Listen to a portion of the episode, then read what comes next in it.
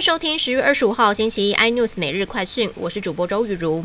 这两天在新增七例疫苗接种后死亡案件，其中一例为桃园十五岁女学生接种 BNT 疫苗后死亡，是最年轻的个案。指挥中心发言人庄仁祥说，个案过去有神经系统病变的病史，家属已经申请救济，也通报不良事件。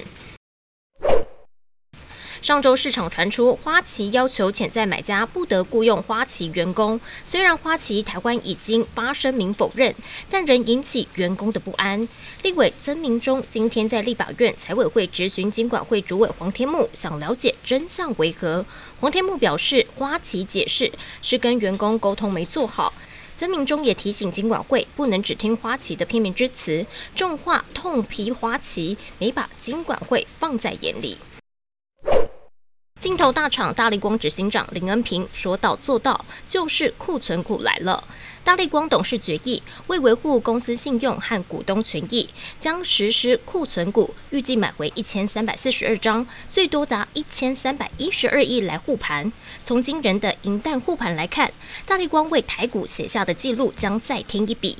除了最长股王、最高获利、最多股利之外，这次最多砸一千三百一十二亿，也刷新了台股纪录。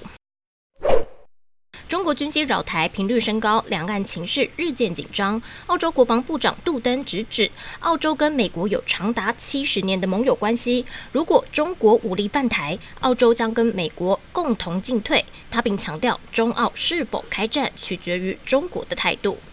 更多新闻内容，请锁定有线电视四十八八十八 MOD 五零四三立财经台 iNews，或上 YouTube 搜寻三立 iNews。感谢台湾最大 Parks 公司声浪技术支持。你也可以在 Google、Apple、Spotify、KKBox 收听最新的 iNews 每日快讯。